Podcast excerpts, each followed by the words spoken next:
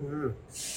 Ajá, llegamos. Ok, quinta edición de estos live y uh, QAs con todos ustedes, tomando aquí un cafecito. Ah, así que súper cool, finalmente puedo volver a esta iniciativa de hacer siete días de live y QAs. Eh, he tenido, se me atravesaron varias cosas durante estos días de trabajo y han sido unos días bien raros y complicados, pero finalmente eh, estoy acá, ya me estoy tomando mi café y ayer eh, olvidé uh, poner el sticker de preguntas para ver si de pronto había alguna duda, alguna curiosidad, algo que, que pensé abrir la conversación y de alguna manera ayudarles tanto como pueda. Uh, estuve ocupado, pero eh, dije, bueno, sabes que igual vamos a hacer el, live sin las preguntas, digamos, con anticipación y ver qué pasa, ¿no? Igual eh, gracias a los que se están conectando, buenos días. Espero que todos tengan su cafecito y estén mm, por acá.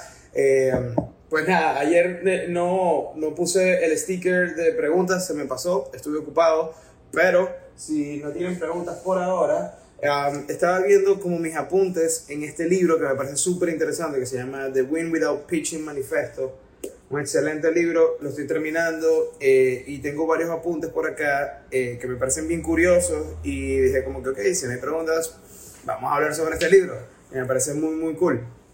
Uh, hay varios puntos que me gustan y que los quería compartir con ustedes eh, que, que, me parecen bien interesantes en, en, la parte de negociación con los clientes.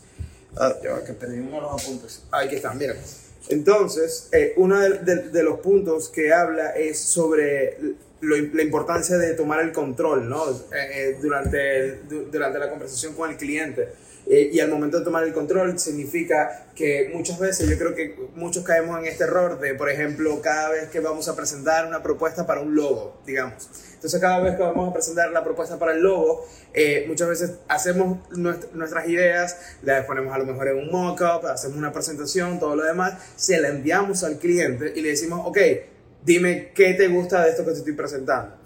Y el problema de eso es que le estamos cediendo eh, nuestra expertise al, al, cliente, le estamos diciendo como que, ok, ahora tú decides qué está bien y qué está mal de mi trabajo, eh, o qué consideras tú que yo debo cambiar. Entonces, eh, es bien importante que de alguna manera eh, nos quedemos con la parte del control y empecemos a negociar desde un punto de vista de, te voy a presentar estas ideas, eh, y los vamos a hablar. O sea, yo voy a estar eh, de alguna manera, bien sea por llamada eh, por Zoom o llamada telefónica, bien sea presencial, como sea, de alguna manera tenemos que presentar nuestra propuesta y hacer un backup de cada propuesta a nivel de estrategia. De esta propuesta te la estoy presentando por esta y esta razón. Y yo considero que lo que debemos hacer es esto.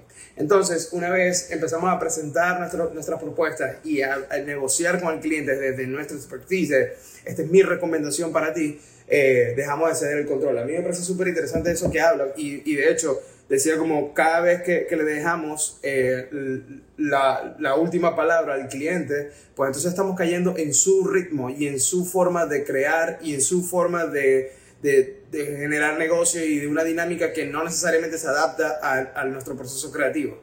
Entonces es bien importante eh, no de esa, esa parte del control, sino más bien eh, de alguna manera entender cuál es nuestra expertise y por qué estamos presentando eso. Y de ahí yo creo que también parte mucho la importancia de la estrategia antes de empezar a diseñar. Muchos... Eh, yo eh, también he cometido este error, ¿no? De simplemente abrir, la, abrir Illustrator y empezar a, a ver qué, qué, sale, ¿no? Qué, qué ideas, empezar a lanzar ideas. Y es bien importante. Y, a, y eso también de alguna manera genera como un framework bien atemorizante, ¿no? Es como entras a, a un software y tienes una pantalla en blanco y es como, ¿qué hago ahora? Eh, entonces creo que la estrategia antes de empezar a diseñar eh, es bien importante y nace desde las primeras conversaciones con el cliente hasta cuál va a ser, eh, digamos, las ideas que voy a explorar en Illustrator, en Photoshop o lo que sea. Creo que es bien importante entender hacia dónde vamos, o sea, qué, qué es lo que queremos lograr, cómo lo vamos a lograr, por qué lo, lo estamos haciendo antes de empezar a diseñar. Entonces la estrategia no solamente empieza con hablando con el cliente, sino también antes de empezar a diseñar. Muchas veces hay algunos, para algunos de ustedes quizás funciona no sé, papel y lápiz, eh, para otros directo en la computadora, de, la manera que sea, es importante una, una, estrategia antes de empezar a diseñar y negociar con el cliente. Ya que mi está aquí, esperen un segundo. Ok, em, entonces eh, me pareció muy curioso esa, este apunte que tengo en el libro sobre no ceder el control ante el cliente de que ellos decidan cuál va a ser nuestro proceso y la estrategia que vamos a usar. O sea, se supone que nos están contratando para solucionar este problema. Y creo que eh, eh, el hecho de convertirnos en vendedores es bien importante. Lo que pasa es que el proceso creativo o el proceso de generar ideas es como un proceso bien bonito y cálido y al momento de cuando hablamos sobre ventas, dinero y negociación se siente como algo frío que va a interrumpir esto, ¿no? Y yo creo que es todo lo contrario, es parte del proceso también, ¿no? es bien importante entendernos, entender las ventas como buscar la forma de convencer o de generar que la persona se sienta tan entusiasmada por esto que yo te estoy presentando que también me entusiasma, ¿no? Es como, esto a mí me importa, el diseño a mí me importa, el branding me importa, yo quiero que tú sientas el mismo entusiasmo que yo estoy sintiendo. Entonces, es como, quizás lo podemos ver desde ese punto de vista, ¿no? La venta, de cómo yo eh, genero ese excitement en ti, al igual que, que, me, que me pasa a mí, ¿no? Eh, y, y, a través de, de, ese canal, ¿no? De generar... ¿Sabes qué pasa? Que creo que el otro día también estaba escuchando sobre las ventas, que como que nosotros tenemos tres, como tres escenarios que se tienen que dar para poder generar una venta en mí. Por ejemplo, al comienzo yo puedo ver, a lo mejor veo este libro y digo como que, ok, se ve bien, eh, parece, pues, me parece un libro cool. Luego viene una segunda etapa donde ya empiezo a leer o empiezo a escuchar por qué yo debo comprar este libro, ¿no? Y entonces empiezo a entender como que, ok, eso tiene sentido, ahora ya me estás dando más contexto y empiezo a entender por qué lo, lo debo comprar. Y ya después pasa un punto, a una tercera etapa, que es cuando tú te conviertes como un niño, ¿no? Que dije, lo quiero, dámelo, no me importa cuánto cueste, yo quiero esa solución, porque llegas a ese punto donde tocaste esa fibra, donde me siento tan entusiasmado como como tú estás de venderme este libro y de por qué hiciste el libro que ahora yo lo quiero leer. Entonces, creo que es, es, importante como de alguna manera lograr eso también con nuestros clientes. O sea, ¿cómo podemos hacer que dentro de la conversación con los clientes, al momento de presentar nuestra propuesta, existan esos tres estados y, y logremos hacer el clic eh, de la venta? Pero creo que también empieza por nosotros de quitarnos el, digamos, esa idea de, de, de, la venta como algo frío, ¿no? Eh, al final estamos todos aquí para hacer negocio. Y yo creo que es bien importante. A ver, ¿qué tal? Hola a todos los que se están conectando. Estoy viendo que se están conectando, muy cool. Voy a seguir viendo como apuntes en este libro que me parece súper curioso. Ah, mira, aquí hay uno que me gustó mucho. Ah, bueno, aquí, aquí casualmente habla también de la estrategia, ¿no? Como lo importante de primero generar una estrategia y, y los pasos que se van a hacer, porque es difícil encontrar la solución para el problema sin tener un diagnóstico primero, ¿no?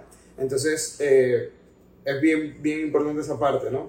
Y yo creo que la estrategia, eh, hablando de estrategia, también tengo este libro que he estado leyendo, The Business of Expertise, em, habla sobre cómo como diseñadores podemos lograr que eh, se ven, vender más estrategia que un resultado gráfico.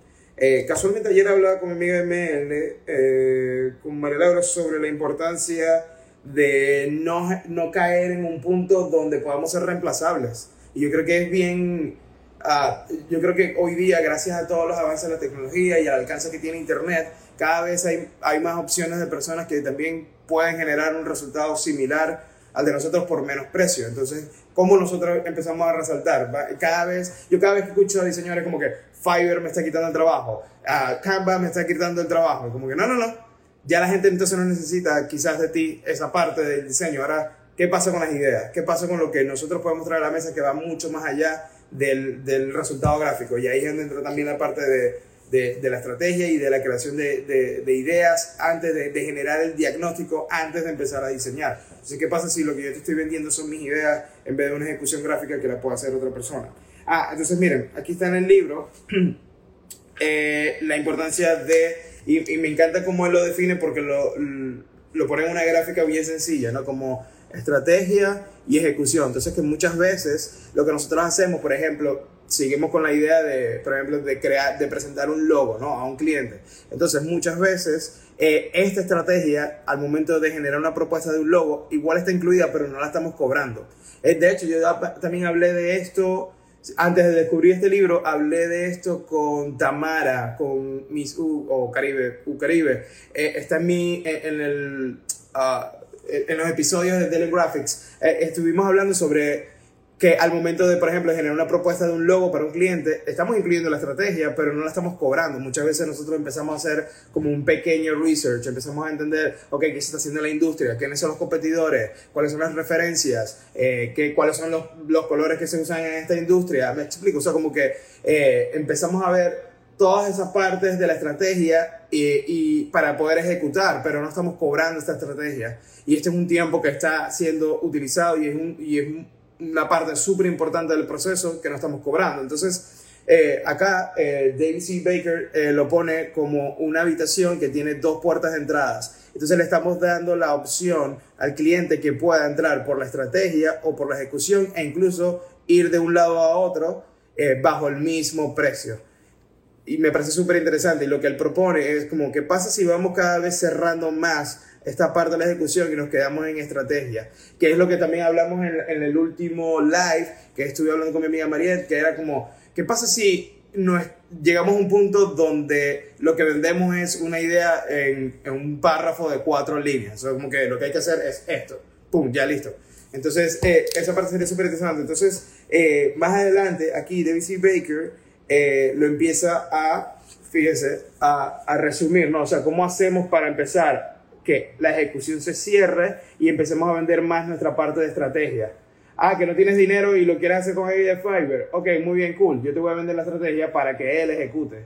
Pero la idea principal es lo que cuesta. Yo te estoy vendiendo el porqué. Yo te estoy vendiendo lo principal que va a hacer que tu logo sea atemporal. Luego la ejecución va a ser otra cosa, pero todo lo que se construye acá es lo que va a generar el éxito acá.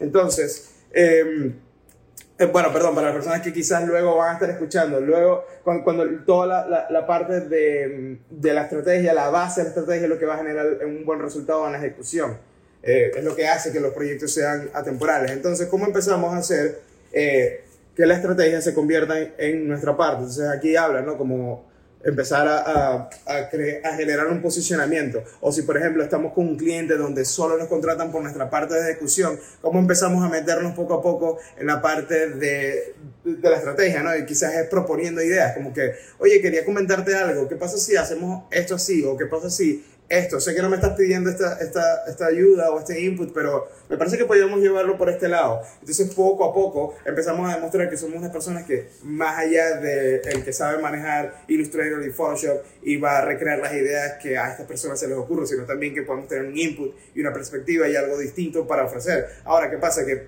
eh, es bien importante que entender que esas ideas van a venir de nuestra perspectiva única, de lo que nos hace únicos, y hay que confiar en esa parte, entender de, ok, eh, mi background o, o, mi experiencia me ha llevado a, a ver estos proyectos desde este ángulo y quizás yo como un agente externo a la empresa que a quien le estoy dando el servicio de diseño puedo ver cosas que ellos no están viendo porque están como un tunnel vision de ellos solamente viendo su parte entonces ahí es donde podemos entrar nosotros y decirle oye ¿no te has dado cuenta que quizás esto puede funcionar? Eh, um, y ir poco a poco demostrando que podemos también construir eh, ideas eh, no necesariamente desde la ejecución sino más bien desde el pensamiento entonces vamos poco a poco generando eso y lo que David C. Baker propone es que cada vez que vayamos avanzando, esto obviamente es un proceso eh, que lleva tiempo, es un proceso lento. Em, perdón, que está en una construcción aquí enfrente de mi casa. Eh, es un proceso lento que va a llevar su tiempo, pero también al mismo, al mismo tiempo creo que ah, una vez decidamos entrar eh, por la parte más de estrategia, con los clientes, podemos, un nuevo cliente o una nueva licitación, una nueva forma de generar eh, negocios, entonces lo empezamos a ver desde acá, no ofreciendo tanto desde el comienzo de la ejecución, sino como, no, no, no, ya, yo primero te voy a ayudar a entender el problema y luego empezamos a hacer la ejecución. Y yo creo que eso se, se da en todos los niveles, no necesariamente creo que tienes que tener 15 ah, años de experiencia para hacer eso, ¿no? Yo creo que muchos de nosotros podemos tener eh, perspectiva muy distinta a, la de un cliente y ver cosas que ellos simplemente no ven.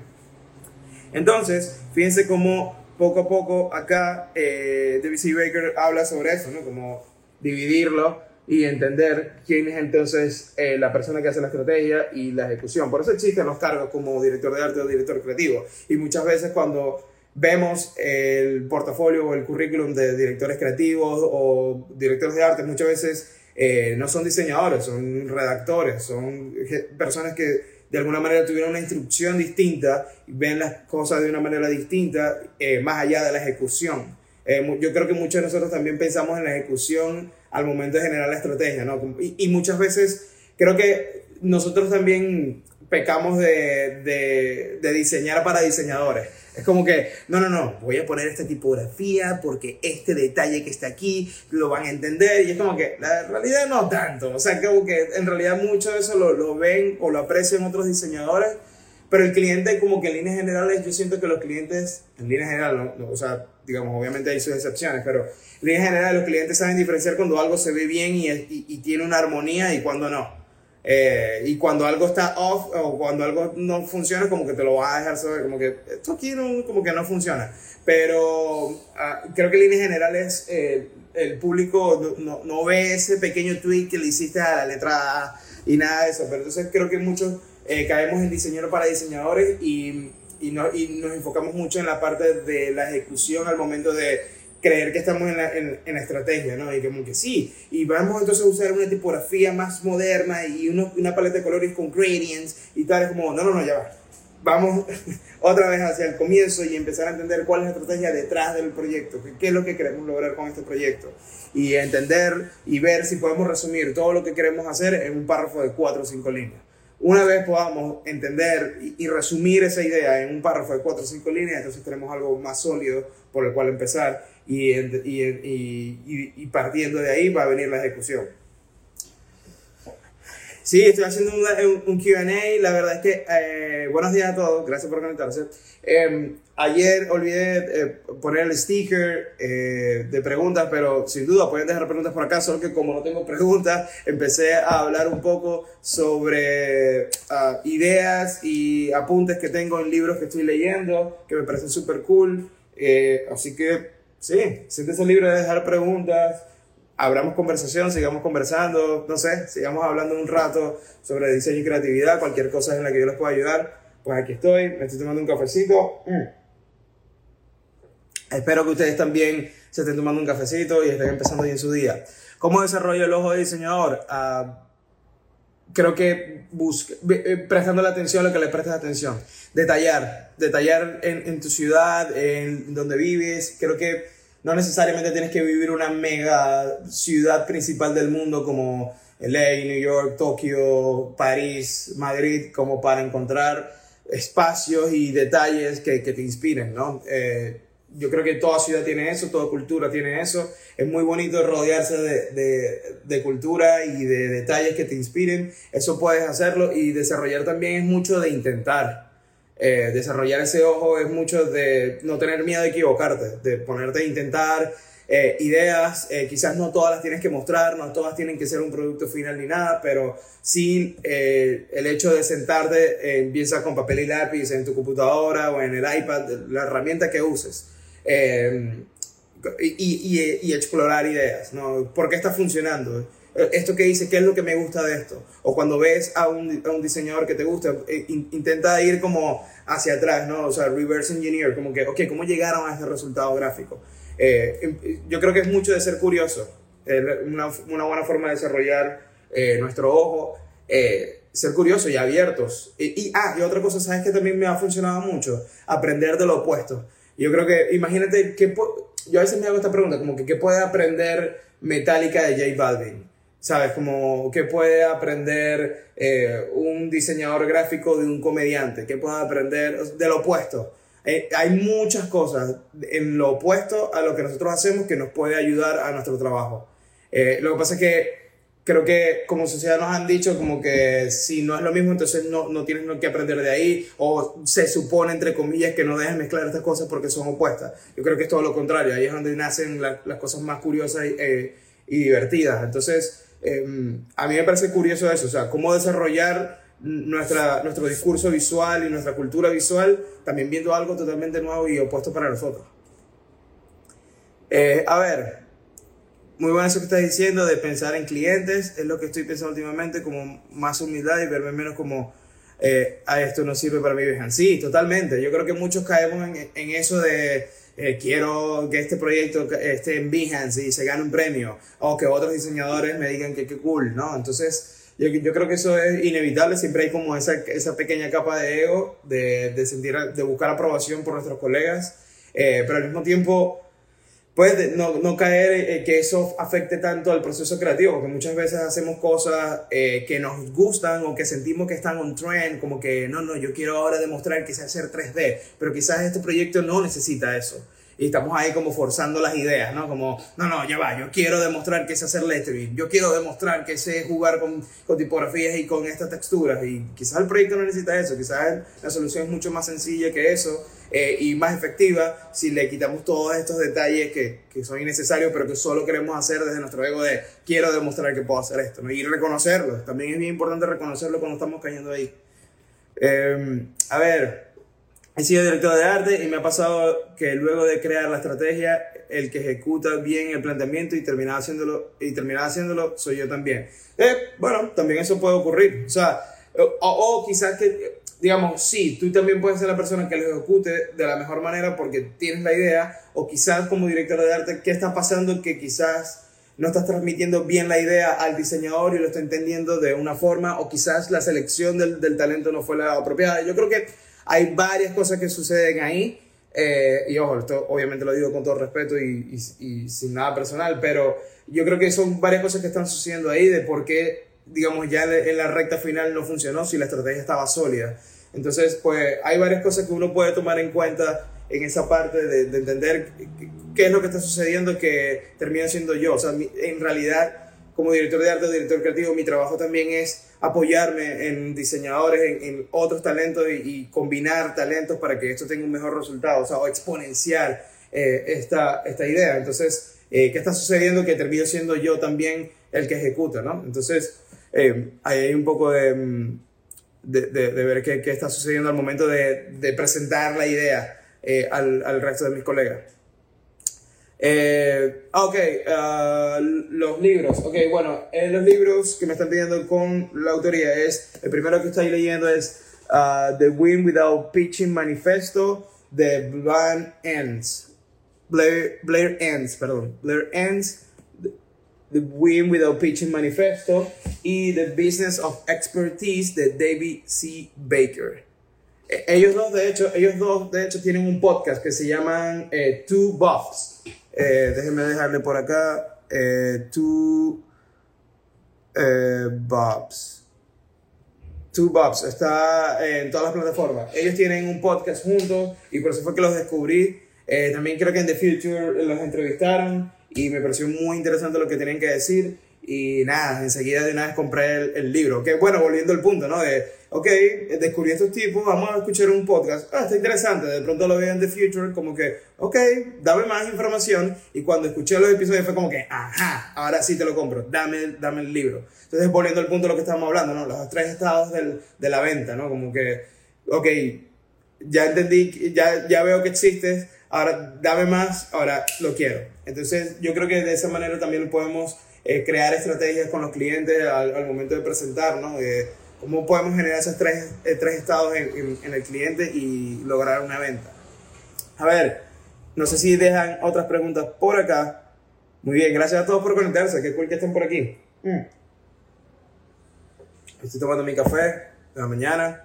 Y a ver, vamos a ver si consigo... Um, otro punto que podamos conversar en este libro que me parece súper interesante.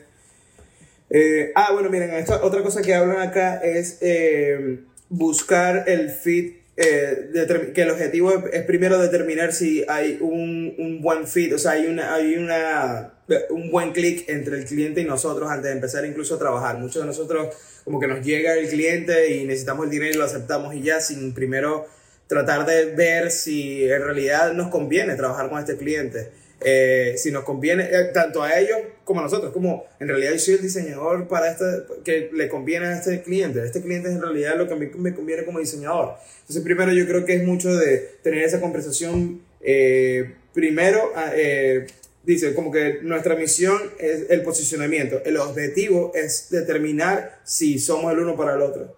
Entonces, mira, aquí dice como que no es nuestro objetivo vender o convencer o persuadir, es simplemente primero determinar si existe un, algo sustentable eh, para empezar entonces el nuevo paso o el, eh, o el proceso de la creación del proyecto.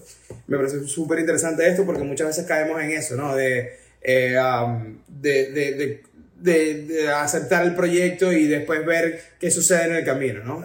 Entonces, primero tener esa conversación con el cliente y, entender si, si somos la, la, la, las personas correctas. A ver, Pineda, tu comentario del libro para que no se pierda. Ah, ok, ya va, déjenme anotarlo aquí. Los dos libros. Eh, uno se llama The Pitching. Ah, no, The Win Without Pitching Manifesto. The Win Without Pitching Manifesto. Y el otro se llama eh, The Business of Expertise. Ok, Pin Comment. Ok, esos son los dos libros que he estado leyendo y les estoy comentando. The Win Without eh, Pitching Manifesto y The Business of Expertise. Esos son los dos. Eh, no estoy seguro si están en español, creo que no. Eh, así que, pues nada, si no tienen mayor problema con el, con el idioma inglés y lo puede conseguir, bien sea en PDF, comprarlo, lo que sea. Bueno, este eh, solo lo conseguí, yo, yo por alguna razón leo mucho en digital, o sea, siempre uso mi celular para leer.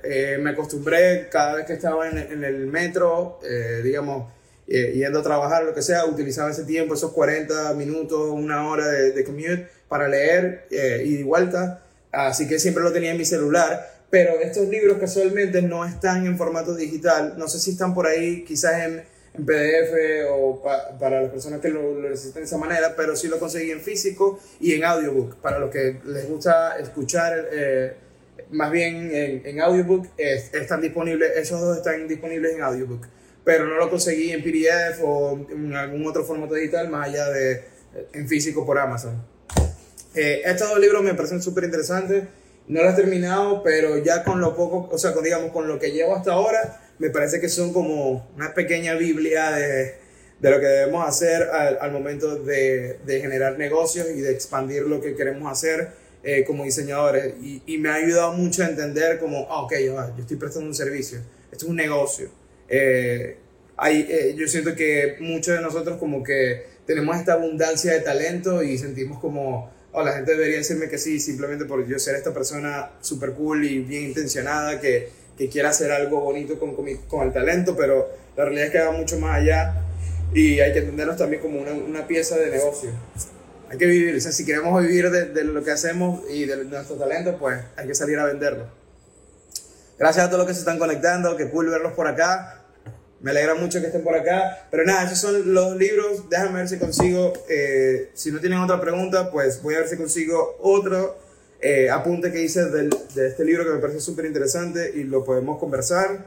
Eh, miren, yo llegué hasta acá. Estoy buscando em, otra de las ideas em, que estuve viendo del libro. Veamos. ¿Qué onda? ¿Cómo, ¿Cómo les va? ¿Cuál es el reto que tienen en este momento como, como creativos? ¿Qué están haciendo en este momento? A lo mejor en su trabajo o en, sus proyectos personales. Eh, ah, que mira, sí, exacto, lo que estábamos hablando, de vender primero la estrategia. Eh, también en este libro hablan sobre esa parte de vender la estrategia. Primero, eh, vamos a ver qué, qué hablan acá. Continuous Reference uh, Freedom of Execution. Eh, Ok, fíjense, esto habla de un punto bien interesante, como que, eh, que eh, tenemos siempre como que tomar, eh, siempre le damos la bienvenida al, input del cliente, al feedback del cliente, pero no necesariamente tienen que de alguna manera determinar cómo se va a ver al final esta, el proceso o el resultado, ¿no? O sea, dice como que muchas veces los clientes nos dan em, como un feedback bien ambiguo, como que ese azul no es como lo suficientemente cool o bold para eh, para nuestro core de values que queremos eh, mostrar. O quizás eh, algo más oscuro, ¿no? Es azul algo un poco más oscuro, pero ¿qué me quieres decir con eso? O sea, ¿qué, qué determina eso? O sea, ¿por qué lo vamos a hacer más oscuro? ¿O por qué tú sientes que este azul no está llegando ahí? O sea, como que muchas veces creo que caemos en piloto automático y es como que, ah, lo quieres más oscuro, ok, dale, yo lo hago más oscuro. Entonces, no necesariamente el input del cliente tiene que eh, ser determinante al momento de generar eh, el resultado final, que yo creo que también viene de lo que venimos hablando al comienzo, ¿no? De no ceder el expertise, o sea, tenemos que salir a defender siempre con una estrategia las ideas que estamos presentando y el por qué estamos haciendo las cosas. Eh, entonces, pero aquí mucho también habla de no ver al cliente como un enemigo, y yo creo que también a veces caemos en eso, de no ver al cliente como un enemigo, sino como que estamos tratando entre los dos, buscando un punto medio eh, o el mejor, la mejor solución para el consumidor final de este producto o este servicio al que le estamos haciendo un branding o le estamos generando una estrategia o, eh, o a este proyecto que vamos a lanzar, ¿no? Entonces, ah, creo que es bien importante no ver al cliente como un enemigo, sino más bien una, es, no, es, no es tú contra mí, sino nosotros dos en esto que estamos haciendo. Em, y creo que va mucho por ahí, o sea, pero al mismo tiempo es entender también nuestra posición de expertise, de esto es lo que, eh, eh, esta es mi recomendación y esta es la estrategia que, que está basada en esta recomendación eh, y que no siempre el input del cliente tiene que ser entonces de, determinante para el resultado final. Eso me parece muy cool lo que están aquí hablando en el libro.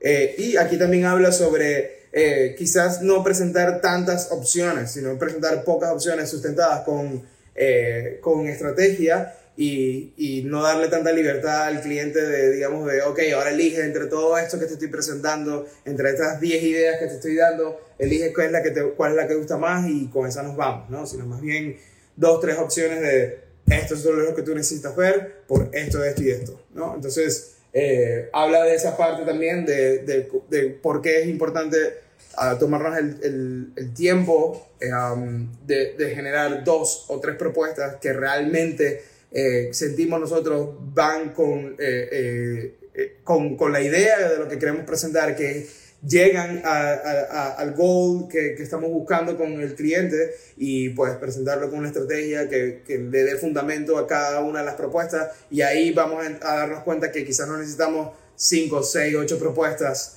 a media, sino solo necesitas dos que bien basadas en, en lo que se necesita como resultado final y ahí vamos a llegar entonces a eso, sino porque también le estamos dando demasiadas opciones al cliente, estamos abriendo opciones que quizás no se tenían que abrir. Y el cliente pues al final te está contratando porque quizás hay una parte en la que no termina de entender muy bien hacia dónde va y está como que apoyándose en ti para que tú lo, lo asesores en esa parte. Y si le das demasiadas ideas y demasiadas puertas abiertas, se va a confundir y, y, y, inevitablemente. Imagínate que tú vayas a comprar unos zapatos y tengas dos mil, o bueno, incluso, esto a mí me pasa mucho. Yo cuando voy a un, a un restaurante y veo un menú de tres páginas, yo me pierdo. Yo no sé qué hacer. Es como, ahora que quiero comer, yo venía aquí con ganas de comer tacos y ahora estoy viendo pasta, ¿sabes? Como que eh, es, es, bien complicado porque le estamos dando tantas opciones que tú no sabes hacia dónde agarrar. Entonces, cuando yo veo un un, uh, un menú, un restaurante, digamos con, o sea, digamos, una sola página, una página pequeña con, digamos, 10 platos eh, o 8 platos específicos, para mí es como que, primero me está diciendo como que, ok, estos son los especialistas en estos platos, o sea, le pusieron toda su energía y expertise y tiempo y, creación a estos 8 platos, ¿sabes? Como que aquí yo no tengo, ¿sabes? Cheesecake Factory de todo lo que yo puedo comer, ¿no? O sea, no tengo 20 páginas de opciones, tengo 8 opciones que van a estar bien hechas y están bien pensadas y ellos son expertos en estos 8 platos. Entonces, eh, eso primero me limita mucho el estar pensando y viendo qué voy a comer y sino también me, me da a mí la sensación de ellos son buenos en esto. Entonces, creo que de alguna manera se traslada igual a nosotros como diseñadores de no te voy a presentar ocho ideas a, medias que hice rápido y que estoy incluyendo simplemente para que las mates y te quedes con esta, sino más bien como que no, no, no. Estas dos son las dos opciones que tú necesitas y esta es la estrategia detrás de esto. Entonces creo que, eh, y eso también va a evitar el clásico que el Frankenstein, ¿no? Como que, ¿qué tal si le ponemos los colores de este a esta, pero el icono de este con este y termina, ¿sabes? Como que generándose una idea que no va con, lo, con la estrategia, ni era lo pensado y termina siendo todo un como un mezcladito de todas las ideas y sin llegar a una en específico. A ver, no da tantas variedades de opciones generales, sino tres máximos contundentes. Sí, exacto, que logren el propósito. ¿Cuál es el propósito? Yo creo que ahí volvemos al punto, tener clara la estrategia. ¿Qué es lo que voy a hacer entonces? Al tener clara la estrategia, es muy probable que no necesites más de tres opciones. A ver, veamos. ¿Quién sigue por aquí conectado? Eh, gracias a todos los que se están conectando, qué cool. Espero también se estén tomando un cafecito. Eh, a ver, no sé, si no hay otra pregunta, pues vuelvo al trabajo. Eh, pero nada, quería comentarles un poco sobre estos puntos que estuve leyendo en el libro, que me parecieron súper interesantes y los quería conversar, a ver si habría un diálogo, algún debate con ustedes. No sé si algo de lo que dije ustedes están como que, no en contra, pero quizás tienen eh, otro punto de vista y lo quieren aportar. A lo mejor ustedes lo ven desde otro ángulo que, que pueda ser también útil. Eh, o yo aprendo. A mí me encanta ver otras perspectivas. Saludos de Barcelona, saludos. ¿Tu taza es de Gary Vaynerchuk? Sí. Eh, esta, de hecho, esta fue una prueba. Recuerdo cuando estaba trabajando con él, eh, esta fue una prueba que nos enviaron y no nos gustó porque no estaba centrado. Y pues fue como que no, no, no, no la queremos y la mandamos a cambiar para que estuviese centrado e igual me la quedé. Así que, pues nada, me la quedé. Gracias por Martí, gracias a ti por estar aquí conectada, qué cool.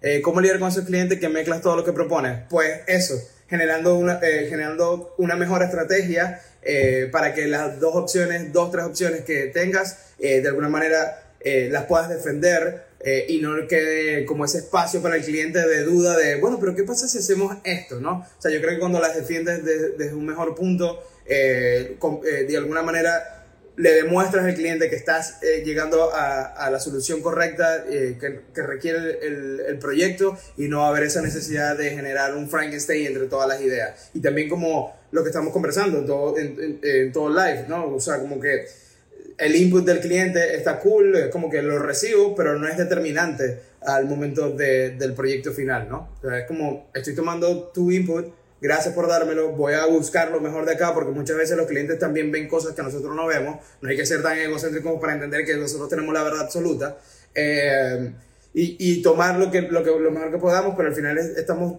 tenemos que defender nuestra estrategia y defender nuestra carrera y defender lo que estamos haciendo porque se supone que somos las personas indicadas para resolverlo. A ver, ¿qué opinas de llegar al cliente con una sola propuesta? Eh, you get what you need. Sí, uh, bueno, eh, si tienes una estrategia sólida, lo suficientemente sólida como para hacerlo, perfecto. De hecho, mejor aún. si tienes la estrategia sólida para hacerlo, entonces está perfecto. A ver, a ver, tengo muchos años en venta y trabajé eh, para una agencia alguna vez. Sucede mucho en el cliente diseñador, sí. Me gustan tus tips, no apegarse tanto a las ideas y a un estilo es lo que me ha ayudado a no sufrir de ansiedad innecesariamente. Sí, yo creo que uno se apega mucho a las ideas y uno tiene que entender que uno no son, tú no eres tus ideas. O sea, tú eres tú. Tus ideas pueden cambiar y no solamente en, cuanto a, a, lo creativo, sino como personas, ¿no? O sea, hoy piensas que está mal tal cosa, el otro día piensas que, ¿sabes que En realidad no es que está mal, eso está bien, ¿no? O sea, como que tú, tú, no eres tu idea, eh, uno las va cambiando, uno va progresando, uno va creciendo y va desafiando sus propias ideas y beliefs y vas como creciendo y vas sacando cosas, desaprendiendo también patrones, desaprendiendo ideas que, que, que, digamos que sin, sin pedirlas te, te, fueron cedidas por tu familia, por tu entorno y de pronto con el tiempo te das cuenta que no estás de acuerdo con eso, ¿sabes? Como que Ah, tú no eres tu idea, uno las va cambiando y así como eso va cambiando, igual pasa con la, en la parte creativa, ¿no? O sea, hoy sientes que eres bueno haciendo tipografías y, y te encierras en eso y como que creas una imagen de ti, eh, no, yo soy bueno en, el lettering. Y después de unos años te das cuenta que también quieres explorar otras cosas y eso está bien. Cambiar de idea o cambiar de parecer está bien. O sea, yo creo que hay que quitarnos eso de, de, de, de ser tan puristas, ¿no? O sea, como que yo siento que más bien ahí es donde está el avance y lo bonito, ¿no? De desafiarnos y, buscar otras cosas.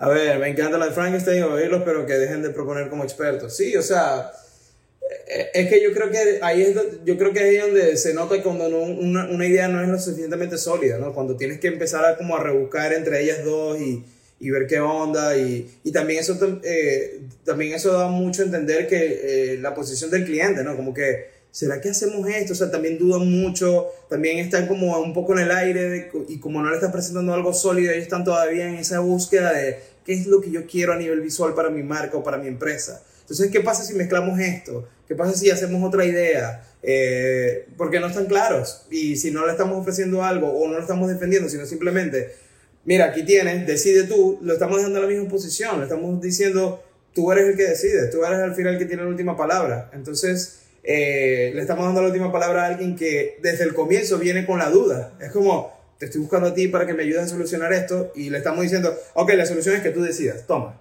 aquí tienes esto para que tú decidas. Entonces, eh, va a ser un poco complicado. Entonces, em, creo que eh, entendiendo desde el comienzo que tenemos de alguna manera eh, la capacidad de, con nuestro talento, encontrar una solución al problema y nuestro negocio es vender esa solución. Así que, pues, de ahí parte todo, ¿no? A ver, no sé si dejan otra pregunta u otro comentario. Ah, pues nada, bueno, gracias por conectarse. Mm. No sé si queda alguna otra pregunta. Esos eran los puntos que quería como conversar de este libro que me parece bien interesante y lo estoy leyendo a medida que vaya como aprendiendo más. Eh, les iré eh, compartiendo cosas que encuentro en este libro. Y lo que me gusta de este libro es que es bien corto, la verdad. O sea, tiene 142 páginas. En realidad se puede leer bien rápido. Me encantan estos libros que son como muy directo al grano, ¿no? O sea, la forma como está eh, estructurada el libro me encanta porque son como puntos, son pequeñas ideas todas eh, juntas. O sea, fíjense, por ejemplo, este punto es solo esta página y luego empieza otro punto acá. Entonces se hace mucho más digerible leer. Me encanta.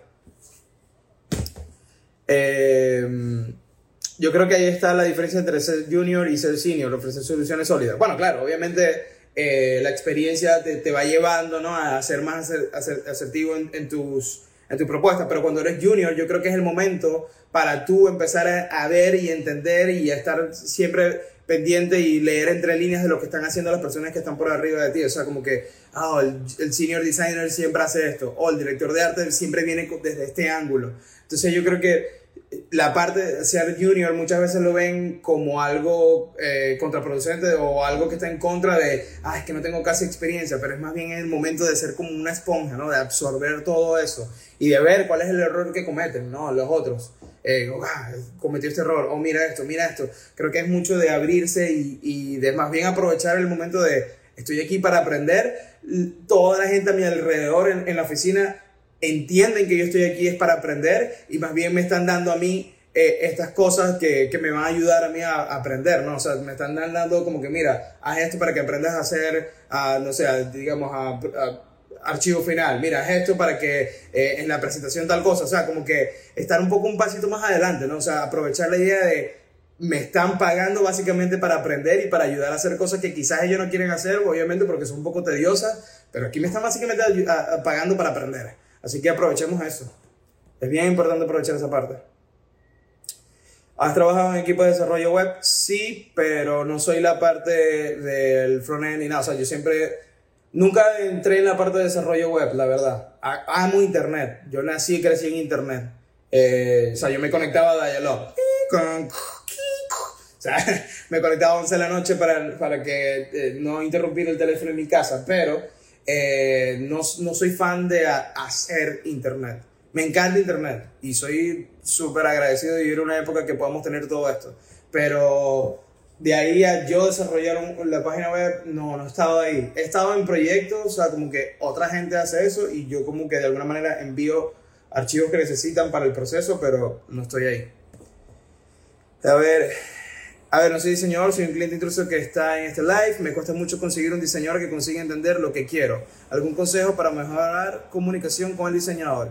Eh, yo creo que quizás eh, algo que puede ayudar mucho es eh, darles referencias. O sea, bueno, necesitaría tener más contexto de cómo es la comunicación que tienes con el diseñador, pero algo que he notado es que quizás lo que quieres, digamos, comunicarlo con el, con el diseñador tiene que ser bajo un lenguaje en específico. A lo mejor lo que necesitas es tenerle más referencias visuales, ¿no? O mostrarle cosas que a ti te gustan, cosas que estás buscando a nivel creativo lograr. quizás, no, quizás tienes la idea, pero no sabes cómo demostrarla y nosotros somos muy visuales. Entonces, quizás eh, parte de, lo que puede funcionar para ti es un mood board, ¿sabes? Como crear un mood board, presentarle ideas a nivel visual, qué es lo que tú quieres hacer, o también demostrarle como que yo lo que quiero lograr a, a mediano o largo plazo con este proyecto es estos objetivos. ¿Cómo yo puedo lograr eso a nivel visual, no? Eh, cuéntame, cuéntame cómo lo puedo a, nivel visual. También al mismo punto, eh, y esto sin, obviamente sin ánimos de ofender ni, ni nada por, eh, parecido,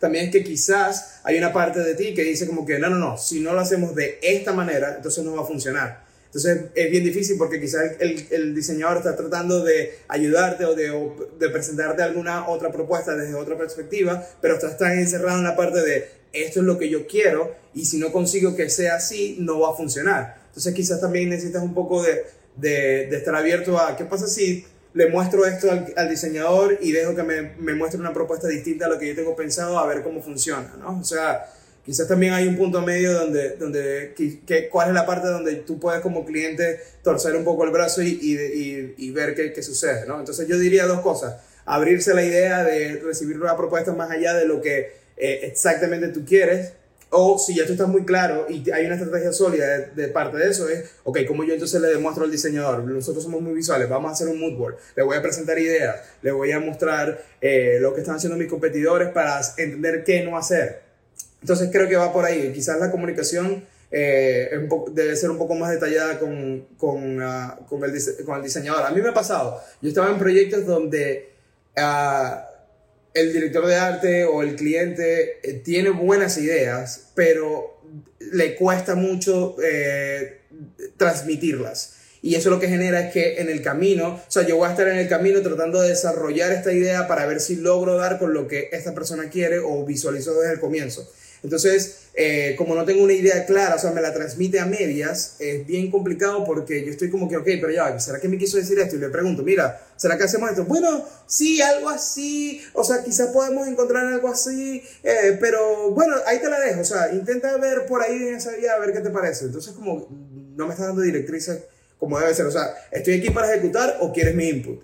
Entonces, eh, eh, es bien importante entender cuándo también nosotros estamos fallando la comunicación. Y por ejemplo, hace poco me pasó en un proyecto donde tuve que hacer varias veces eh, lo mismo, lo mismo, lo mismo, hasta que llegamos a un punto que finalmente dimos con eso y quizás no hubiésemos ahorrado mucha parte del proceso si eh, las directrices hubiesen sido más concretas desde el comienzo. O sea, yo recuerdo que yo le tuve que regresar el moodboard, como que no, no, no, me estás dando un moodboard que no me dice nada. Aquí yo veo referencias de otras cosas, yo no estoy viendo lo que en verdad tenemos que hacer a nivel gráfico.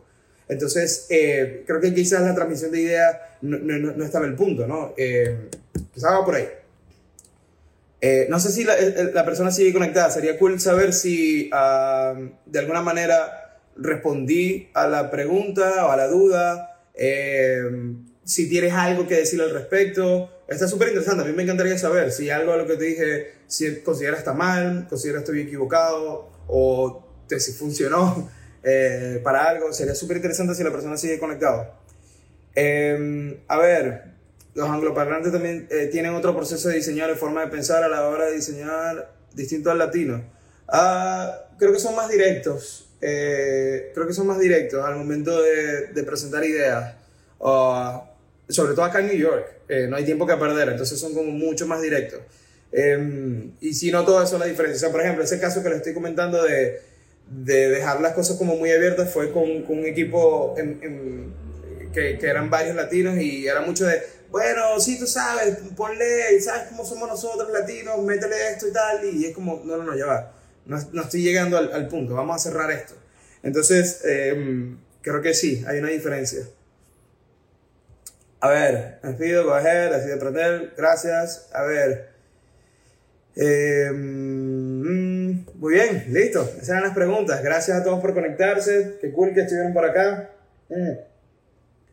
Bueno, la, la, persona que habló sobre el punto de vista desde ser cliente, creo que no, ya se desconectó. Eso es interesante saber qué, qué onda. Pero sí. No, no, eh, transmitir las ideas más claras. ¿Cómo así? Algo tiene un, otro proceso de diseño o forma de pensar. Ahora. Eh, sí, transmitir las ideas más claras, yo creo que es parte del proceso. yo creo que es bien interesante. Yo, yo he notado el, el, cambio acá en los Estados Unidos. Aquí la gente es como mucho más rígida en eso, ¿no? Como lanzan las ideas y, y listo. Gracias, gracias a ustedes por conectarse. Eh, bueno, nada, fino, buenísimo. Yo creo entonces que hasta aquí llegamos por hoy. Gracias por conectarse. Eh, para la próxima, ya, ya, me quedan dos más. Me quedan dos lives más para lograr la meta de siete, um, de siete seguidos. Así que, pues nada, eh, ahora más tarde dejo el sticker de preguntas a ver si salen nuevas dudas. y las respondo mañana tomándome el café. Y pues nada, espero que todo lo que hagamos hoy haya sido de beneficio y sea, no sé, algo productivo para ustedes. Espero tengan un buen día y sigamos trabajando. Ahí les el pin, los dos libros que hablamos hoy. Expertise de David C. Baker y The Win Without Pitching Manifesto eh, de Blade Ends, que es bien, muy interesante. Busquen también su podcast y para ustedes no es un problema el idioma inglés. Busquen el, el podcast que se llama Two Bobs. Eh, es muy interesante, hablan de muchas otras cosas aparte del proceso creativo es bien interesante. Así que, pues nada, lleguen eh, ahí y vemos qué onda. ¿Cómo ve la evolución de impreso versus lo digital allá en New York?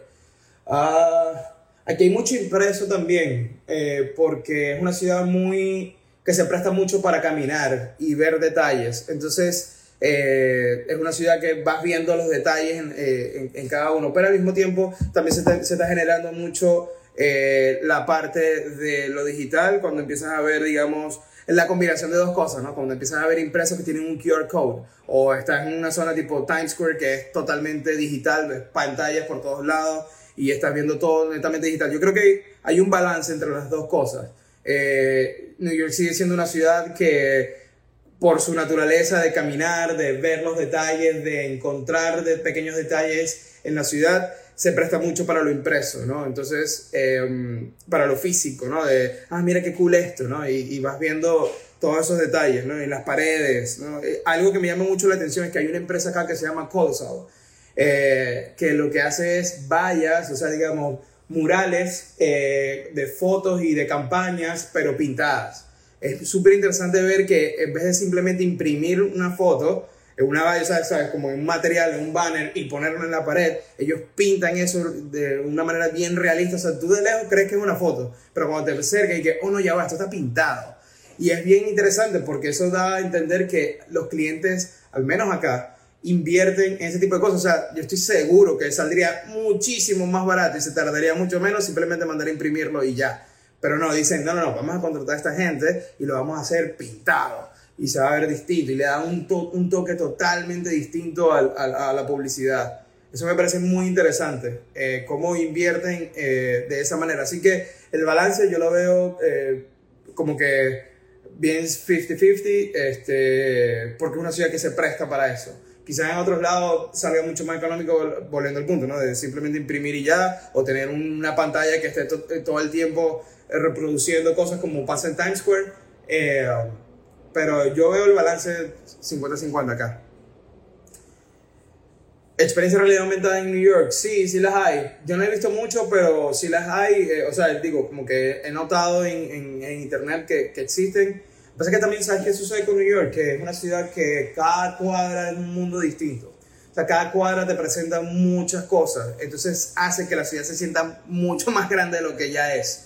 Entonces es difícil explorarla. Es bien difícil como eh, explorar todo. O sea, hay, hay zonas donde yo todavía no he ido, hay zonas que todavía son desconocidas para mí, eh, después de casi cuatro años viviendo acá. O sea, es difícil porque es una ciudad que presenta muchas cosas, pero sí, sí las hay, sin duda alguna las hay, sobre todo en tiendas eh, o, espacios como bien comunes tipo Midtown o Times Square, toda esa zona, ¿no? pero sí las hay. A ver, bueno, eso, listo. Ahora sí, me voy, tengo que empezar a trabajar, tengo que enviar emails, así que nos vemos mañana, dejaré el sticker pronto y ahí nos seguimos viendo. Mm. Ya se puso frío el, el, el, café. Ah. Ok, listo, nos vemos. Gracias a todos por conectarse. Seguimos mañana. Un abrazo.